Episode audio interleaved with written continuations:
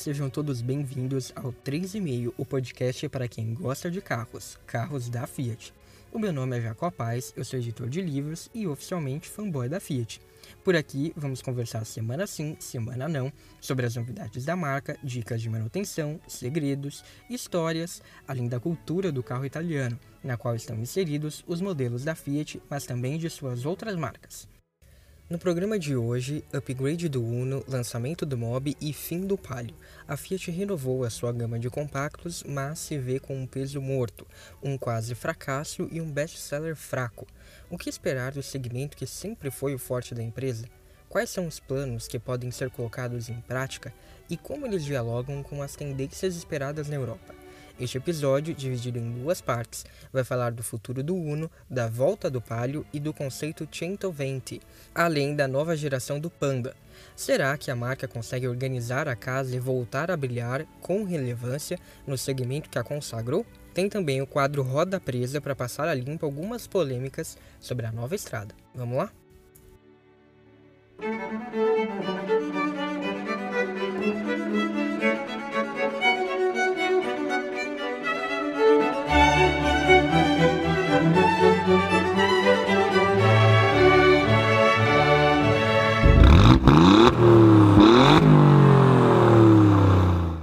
Antes de mais nada, você já segue o 3,5 nas redes sociais? É arroba 3,5 podcast, tanto no Facebook quanto no Instagram. Você também pode me encontrar no Twitter, arroba Jacopaz. E não esquece de entrar no nosso Medium para conferir posts especiais, link para todas as referências deste episódio e fotos e vídeos relacionados. O endereço é medium.com barra 3 e-mail. Aproveita para me mandar uma mensagem e contar o que, que você está achando do podcast, o que, que você quer ouvir aqui e sobre quais modelos você quer saber mais. O quadro Roda Presa é destinado a passar a limpo algumas das polêmicas envolvendo os carros da Fiat. No episódio de hoje eu vou falar sobre uma polêmica já recente, um assunto bem fresco, a nova estrada. A Fiat finalmente apresentou o carro oficialmente na última sexta-feira, divulgou todos os preços e detalhes oficiais. Já tem um post lá no Medium com tudo isso, então eu não vou ficar me alongando aqui sobre esses detalhes. Ficha técnica, preços, itens de série, opcionais, tudo isso você encontra lá no Medium do 3,5. Se você quiser tem o link nas nossas redes sociais, vai lá no link da bio, você vai encontrar tudo bonitinho. Ou então medium.com/barra 3,5, como eu já falei. E também já tem um episódio sobre a nova estrada, com tudo o que eu achei dela, que foi inclusive a estreia do 3,5. Lá no Medium você também pode dar player, então não vou ficar falando muito sobre isso. São mais questionamentos pontuais que estão aí pipocando na internet. Hoje eu vou comentar aqui três pontos que eu vi muita gente discutindo em comentários, em posts, em vídeos e, e às vezes alguns pontos de vista bem bizarros. E, então, vamos lá. São três pontos e o primeiro é: a nova estrada é a picape do Mob? Olha, eu falei um pouco sobre isso no episódio 1, mas agora que todos os detalhes foram divulgados, e a gente tem todas as informações, eu posso ser mais enfático. Não, a estrada não passou a ser derivada do MOB. Pelo menos não do modo como a gente estava acostumado de a estrada ser derivada do palio. Também, por outro lado, não dá para dizer que ela é derivada do argo, como eu vi algumas pessoas, inclusive jornalistas, é, youtubers, falando por aí. Na verdade, é, esse é um, é um novo conceito que a Fiat trouxe para a estrada. Como eu disse anteriormente, a gente sabia que ela era derivada do Palio porque ela era assumidamente derivada. Né? Dessa vez, ela é uma mistura de vários carros. A plataforma na dianteira deriva da plataforma que é usada no Mob e no Uno, enquanto a parte traseira vem do Fiorino. O interior tem peças compartilhadas com Uno, Mob e Argo, bem como os elementos visuais, né, que a gente vê aí, farol, lanterna inspirado na Toro, etc. Logo, se for assim, eu acho que a gente pode dizer que a estrada está mais próxima de ser uma picape do Uno do que do Mob. até porque o Mob e o Fiorino também derivam do Uno. Então, se é para dizer que a estrada deriva de algum carro, eu diria que a estrada é derivada do Uno. Mesmo assim, é difícil sustentar isso e porque é uma mistura muito grande de elementos e também de elementos novos, tá? Porque esses projetos do Uno, do Mob, do Fiorino, eles não foram desenvolvidos como uma família, na verdade. o que a Fiat fez foi reaproveitar e atualizá-los. Então, conforme um carro novo é lançado, ele não é necessariamente igual ao anterior, mas sim uma evolução com algumas melhorias. É diferente do caso, mais uma vez, da estrada anterior, que você tinha o desenvolvimento em conjunto de toda a família Palio. Então, estrada, Palio, Siena e Palio Weekend, por mais que tivessem diferenças, eles foram desenvolvidos em conjunto e foram desenvolvidos para ser uma família. Não é o caso aqui. E isso explica o fato de a estrada ter equipamentos que não estão disponíveis nem como opcionais no MOB e no Uno, mas que são vistos no Argo, assim como a estrutura feita com aços mais evoluídos, porque é isso que eu falei, eles não foram todos desenvolvidos juntos, foram projetos que evoluíram a partir de um já existente.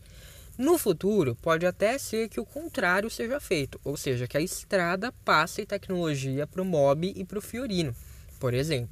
O Fiorino provavelmente vai ganhar uma atualização aí em breve. Existem muitos testes, muitos flagras de testes com o Fiorino. Provavelmente algum motor atualizado, alguma coisa vai acontecer com o Fiorino.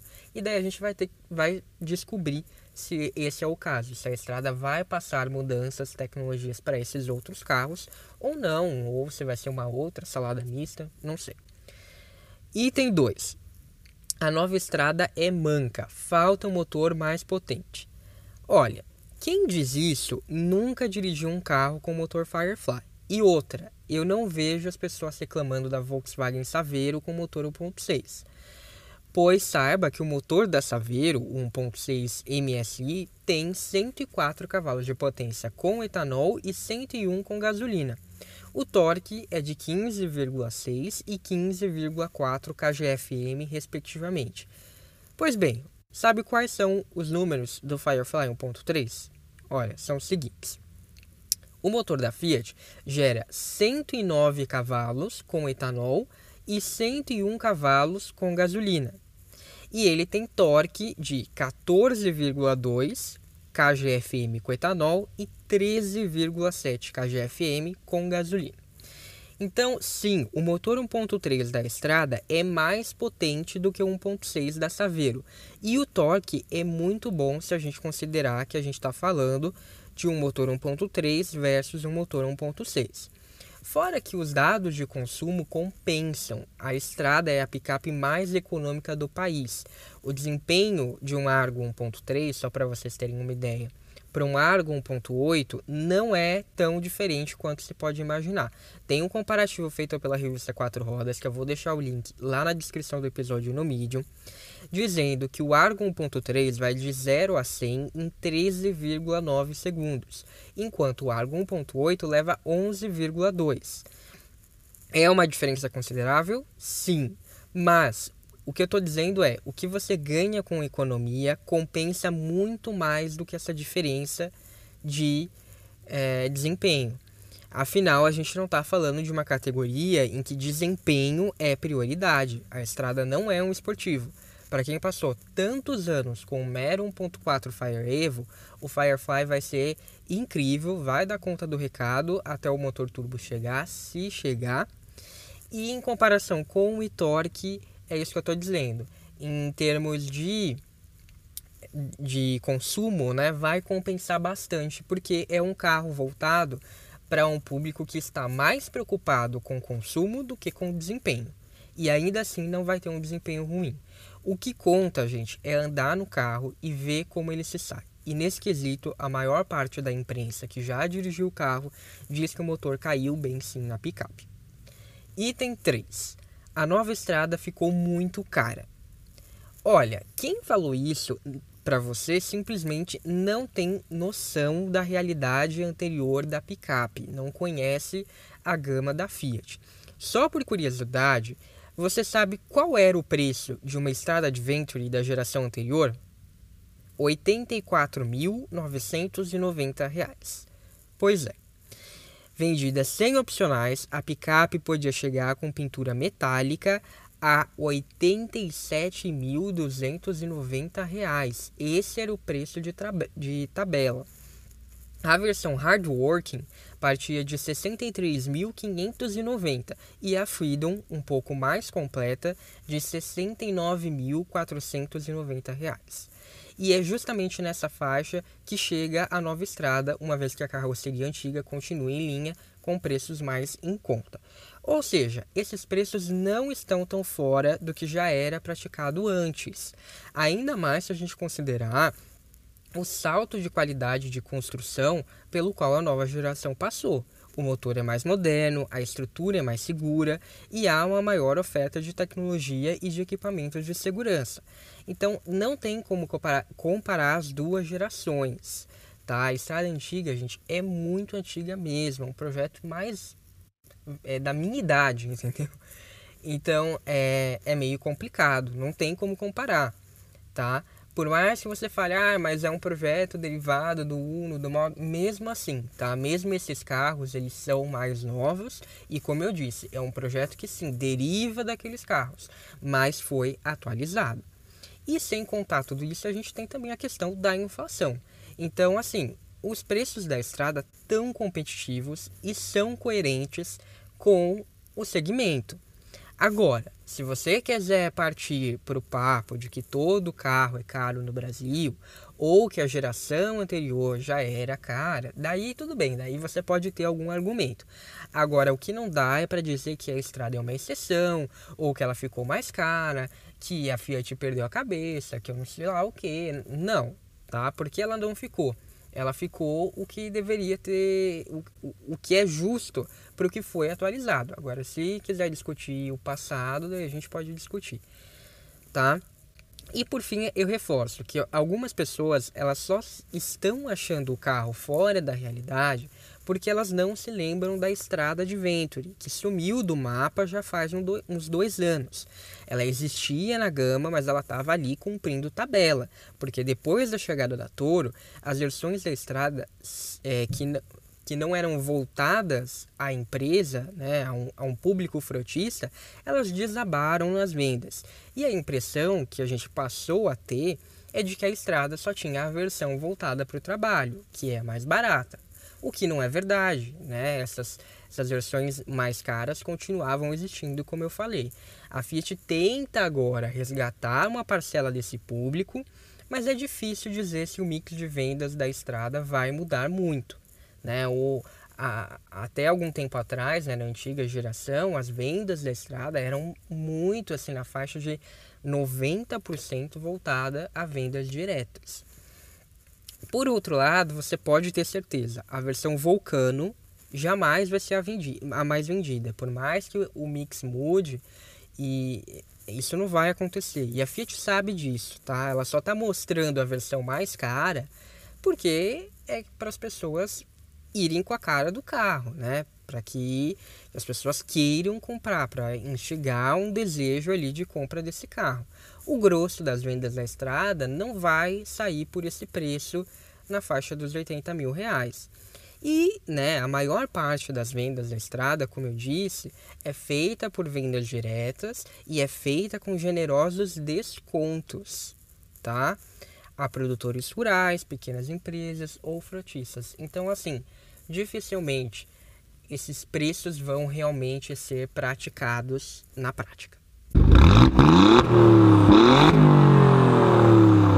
Agora para o nosso assunto principal, que é para falar sobre o futuro dos compactos da Fiat.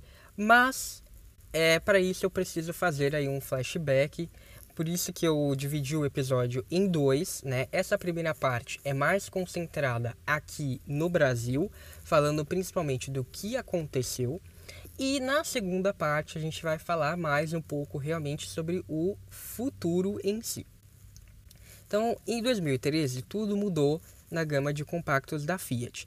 Naquela época, o velho Uno teve a sua aposentadoria decretada meio que à força pela nova legislação que obrigava todos os carros a terem airbag e freios ABS a partir do dia 1 de janeiro de 2014. Com isso, o veterano Mille teve que sair de cena. E a Fiat até podia adaptar o projeto, mas na época ela achou por bem encerrar ali a vida desse carro que né, já era cansado ali, uma trajetória muito longa, né? mas que ainda tinha certo fôlego.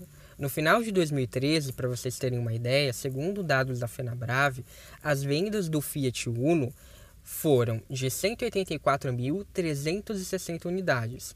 E estima-se que em torno de 45% dessas vendas fossem do Mille, né? Porque naquela época o modelo Fiat Uno era contabilizado tanto na carroceria nova, novo Uno, quanto a carroceria antiga, Mille. E esse número aí, 45% dessas vendas, daria cerca de 80 mil unidades ao longo do ano e pouco mais de 6 mil carros por mês, o que é um, um número muito expressivo para um projeto que já estava mais do que pago, né, gente? Surgiu lá nos anos 80. E olha que 2013, né, de quando eu tirei esses números, com as vendas do Palio revigoradas pela nova geração, foi um ano fraco para a dupla Uno, que chegou a emplacar mais de 270 mil carros em 2011. Esse foi o pico de vendas do Uno em toda a história do mercado brasileiro. Com o fim do Mille, a Fiat precisou se reorganizar. E aí que as coisas começam a ficar confusas, a marca já tinha planos de desenvolver um city car, que seria o Mob, mas a crise econômica, da qual a gente falou no episódio 5 sobre o Argo, desacelerou esse projeto que só foi lançado em 2016. Até lá, a Fiat arrumou uma solução caseira. A marca tinha duas opções. Ela podia baratear o Uno para assumir o, o novo Uno, né? Para assumir o posto de carro mais barato da sua linha o que seria o raciocínio lógico para mim, já que o carro tinha porte e preço para isso, ou então ela podia baratear ainda mais o Palio Fire, que utilizava a carroceria do terceiro Palio, aquela que dizem ser a mais bonita, naquele mesmo esquema. Você tem um novo Palio, você tem um Palio velho, você soma as vendas dos dois, assim como já acontecia com o Uno o Palio Fire poderia receber airbags e ABS, porque já fazia parte do projeto desde 1996, então já estava pronto. E ela optou por essa segunda opção. O Palio recebeu um novo interior com plásticos mais baratos em abundância e perdeu equipamentos, fazendo aí uma nova dobradinha com o novo Palio que renderia em 2014 o título de carro mais vendido do Brasil, finalmente desbancando o gol. Mas a festa durou pouco, como a gente sabe, e enquanto isso a Fiat fez o contrário do óbvio com o novo Uno. Ela promoveu um facelift que o pandificou, vamos assim dizer. Ou seja, elevou o nível de qualidade de acabamento com um painel inspirado tanto no Fiat Panda europeu quanto no Fiat 500L e muniu o Uno ali de equipamentos que o novo Palio nunca chegou a ter, como o start-stop, o câmbio dualógico acionado por botões e o rádio quase multimídia igual ao do Jeep Renegade. Só que a Fiat deixava o novo Uno, com isso, né, um carro que é menor tanto do que o Palio Faia quanto o novo Palio, nascido para ser barato, mais caro do que os seus sets maiores afinal, o que, que a marca queria fazer? Olha, nem eu sei, né? Talvez eles saibam, mas vamos, vamos continuar essa história.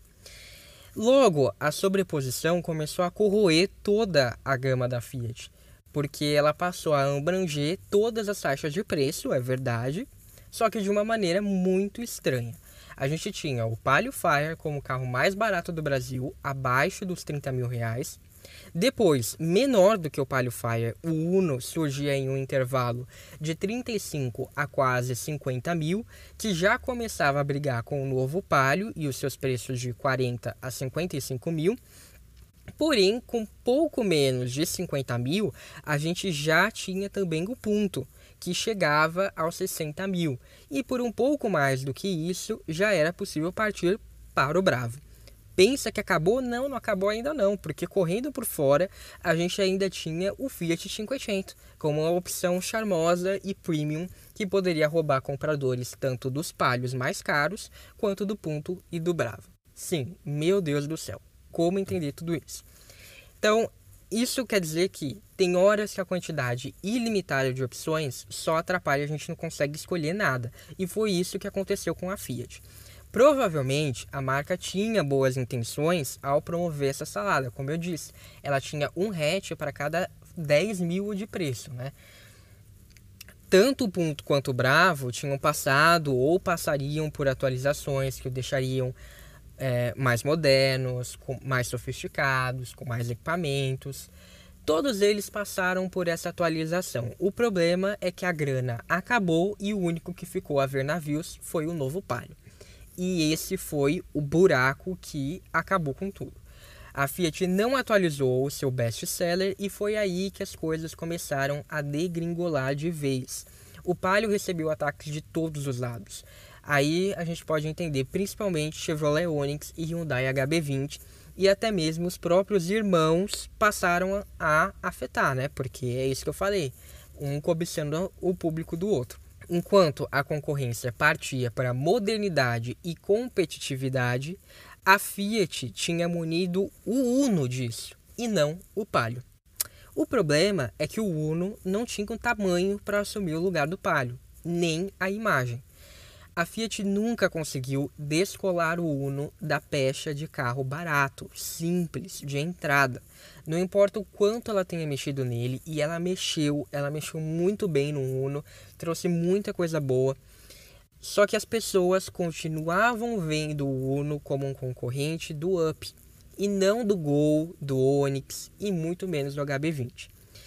Até porque, como eu falei, ele era um carro menor, ele é mais apertado do que esses concorrentes.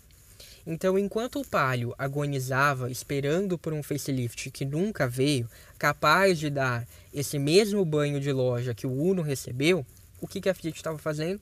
Desenvolvendo o Mob. E o que o Mob fez? Acossou o Uno. Então agora aquilo que estava acontecendo com o Palio se repetia com o Uno. A Fiat resolveu o problema do Palio ao lançar o Argo. Só que quando ela fez isso, ela definhou a imagem do, do seu carro-chefe, do Palio, que ficou com, como se fosse um carro ultrapassado, a ponto de não conseguir usar mais esse nome. Ela descartou, jogou no lixo uma trajetória essencial. O Argo precisou partir do zero e ele patinou de um modo que pode ser considerado problemático. Eu já falei sobre isso no episódio 5. Então a Fiat teve que reposicionar o Argo, lançou versões mais baratas. Por quê? Por um lado, o Argo, nas suas versões mais caras, não ia para frente. E por outro, o Uno, como um carro de transição, que era o lugar do Palio, também não colou. Então, perdendo em ambas as frentes, o que, que a marca fez? Voltou a promover a canibalização. Era isso ou ficar mais ainda para trás. Então foi isso que ela fez. O Uno, que já vivia com o fardo do mob, se viu agora pressionado na outra ponta pelo Argo. E qual foi o resultado? As vendas do Uno desabaram. Das 184.360 unidades vendidas em 2013, o último ano em que as vendas eram contabilizadas junto com o Mille, o Uno entrou em queda livre. Ele passou para 122.241 carros vendidos em 2014, 79.461 em 2015, 34.626 em 2016, 34.165 em 2017 e apenas 15.151 em 2018 o pior ano da história do Uno. É verdade que praticamente todos os carros passaram por quedas nas vendas, porque o tamanho do mercado brasileiro diminuiu consideravelmente ao longo desses anos. No entanto, essa não é uma boa desculpa para o Uno, nem mesmo o fato de ter perdido a sua dupla, o velho Mille. Basta a gente ver o ranking para se ter uma ideia de que o Uno perdeu relevância, enquanto seus concorrentes se mantiveram no topo de vendas, mesmo que tenham se adaptado a um novo volume de vendas. O Uno passou da segunda para a terceira posição, depois para o top 5, e então ele desabou para figurar lá pelo 35º, 40 lugar, variando aí. Em alguns meses, ele nem mesmo apareceu no top 50 de carros mais vendidos. A solução da Fiat foi retomar aquilo que o consumidor vê no Uno, ou seja, a fama de carro barato e confiável, e então oferecê-lo a empresas ela trouxe de volta o motor 1.0 Fire Evo, que havia sido aposentado em 2017, quando o Uno foi responsável por estrear os novíssimos motores Firefly, aliados à direção elétrica, controles de tração e estabilidade e Hill Holder, e ela removeu boa parte desses equipamentos, assim como reduziu a oferta de conteúdo tecnológico na maioria das versões. Algumas versões até deixaram de existir, como a Way momentaneamente, e a Sporting, de modo definitivo, que nunca mais voltou para o catálogo. Apostando numa versão mais barata e com pouca tecnologia, o Uno ganhou uma tímida sobrevida, que o mantém vivo até hoje. Com isso, houve um crescimento nas vendas em 2019. Foram quase 20 mil emplacamentos, quem diria, ou menos de 10% daquilo que foi vendido em anos como 2012. Porém, o que mais preocupa é que 85% das vendas do Uno foram na modalidade de venda direta, muito acima da média do mercado, que costuma ficar aí na casa dos 40% geralmente. Isso reflete que o Uno não tem mais apelo entre o público. Ele só vende porque é empurrado para empresas por preços atraentes. Daí a necessidade de a Fiat trazer de volta um motor velho, capaz de equilibrar as suas margens de lucro. Nos cinco primeiros meses deste ano, a porcentagem de vendas diretas do Uno cresceu, segundo dados divulgados pelo site Motor1. Em média, 87,44% das vendas do Uno foram vendas diretas. Só para a gente ter uma ideia, esse número costuma oscilar entre 25% e 35% no caso do Mob e do Argo, então é uma diferença muito considerável. Isso quer dizer que o público já não vê no Uno uma opção interessante. Em partes, isso é culpa da montadora, porque ela deixou de dar visibilidade ao modelo. O que nos faz lembrar uma espécie de efeito Tostines. Afinal, o Uno não vende porque não é divulgado ou não é divulgado porque não vende e culpa também de parte dos concessionários, que desincentivam as vendas do carro, seja lá por qual motivo. O Uno nunca está no estoque, ele não aparece no showroom, isso quando os próprios vendedores dizem que ele já saiu de linha, o que não é verdade. O Uno continua sendo fabricado e continua com vendas ok, né, para considerando todo esse histórico. Porque se você for ver, tem meses em que o Uno acaba vendendo mais do que o Cronos, que é um projeto super mais recente. Bem, diante de toda essa história, qual é o futuro do Uno? Parece que nem mesmo a Fiat sabe o que fazer com ele, ainda mais agora com a crise causada pela pandemia. Em dezembro de 2017, o site Autos Segredos chegou a noticiar que o carro ganharia uma nova geração agora em 2020. Segundo a publicação, o desenvolvimento começaria em 2018 e o lançamento seria provavelmente no Salão do Automóvel deste ano, que, como a gente sabe, foi cancelado.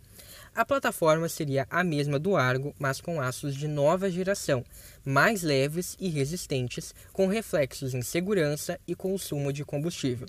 Além disso, o carro seria um dos candidatos a estrear o novo motor 1.0 Firefly Turbo. Hoje é muito incerto dizer se esse desenvolvimento realmente aconteceu e se aconteceu até que ponto ele foi. Fato é que certamente ele foi pausado em algum momento e essa estreia parece distante, muito distante. Até porque a gente não tem mulas, não foram flagrados carros em testes, então assim, pode esquecer, né? Não estou dizendo que foi cancelado. Pode ser que venha a acontecer em algum momento, mas atualmente, dentro desse cronograma que foi previsto pelo Autos Segredos, com certeza a gente não vai ter uma nova geração do Uno. Por outro lado, o próprio Autos Segredos viria a publicar no início deste ano que a produção do Uno, do modo como ele é hoje, está confirmada até o fim deste ano de 2020, mas não é certo que ela será continuada em 2021. Em entrevista ao site, o Antônio Filosa, presidente da FCA Latam, teria declarado, aspas, o novo Uno continua seguramente neste ano. Estamos verificando a possibilidade para que ele continue além de 2020. Temos que colocar conteúdo, tecnologia para que o mercado continue gostando dele. Fecha aspas. Filosa está certíssimo. Do modo como está, ninguém quer saber do Uno, só os frutistas. E olhe lá. O problema é que essa atualização depende do potencial do Uno. Ela só vai vir se a participação de mercado for suficiente para justificar o investimento necessário para que ele fique em produção.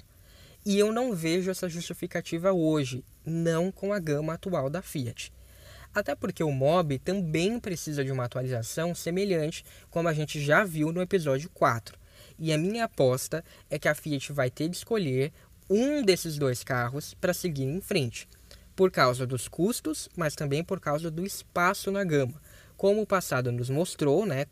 Por isso eu contei toda essa história não é possível ter uma linha tão inchada, ainda mais com os patamares de vendas que a gente tem hoje no Brasil. Basta a gente olhar para a concorrência. A Chevrolet joga com um só nome em duas carrocerias, o Joy e o Onix, que são essencialmente o Onix. A Hyundai tem só o HB20. A Ford se livrou do Fiesta e apostou tudo no K. A única que ainda tem um catálogo mais abarrotado é a Volkswagen ela tem o Gol, o Polo, o Fox e o Up. Alguns justificando a hora extra, como o Gol e o Fox, e outros não, como o Up. Outro detalhe é como vai se dar essa atualização do Uno. Ela seria a aventada nova geração ou seria mais um tapinha no visual como tantos outros? Se for mais um facelift, será que isso é o suficiente? Lembre-se, o Uno já passou por dois facelifts e ganhou bastante conteúdo tecnológico neles, mas isso não o impediu de não conseguir segurar a peteca. Em partes porque, a meu ver, de nada adianta atualizar o Uno se o posicionamento errado dele continuar sendo adotado. Para a faixa em que está hoje, o Uno teria de ser maior e oferecer opções de câmbio automático. É isso que mantém o Gol vivo um posicionamento racional que faz sentido, capaz de segurar as pontas em uma faixa abaixo do polo. Só que, por outro lado, o Argo também precisaria ser atualizado para se garantir nas versões mais caras e poder de fato ser um compacto premium sem atrapalhar o Uno.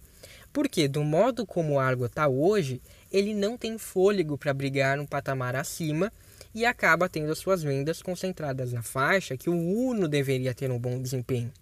Então veja que é um problema em cascata.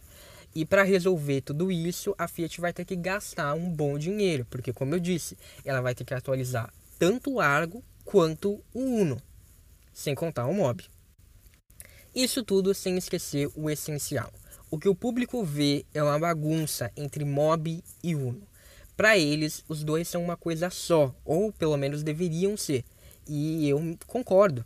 Então, para de fato vender bem, já que não é grande o suficiente para brigar na faixa que ele está hoje, o mais garantido deveria ser voltar o Uno para o papel que ele tinha antes. Ou seja, não aquele do Palio como um hatch intermediário, mas o de carro de entrada da Fiat. Maior do que o Mobi e do que o Quid, o Uno conseguiria aí sim voltar a ter relevância, na minha opinião. O problema é que para isso o mob teria de desaparecer ou então ficar bem mais barato. Então essa é a dor de cabeça que a Fiat tem para resolver, que está longe de acabar. Eu estou ansioso para ver qual vai ser a solução dela. Essa solução talvez passe pelo conceito 120, mas sobre isso a gente vai falar no próximo episódio.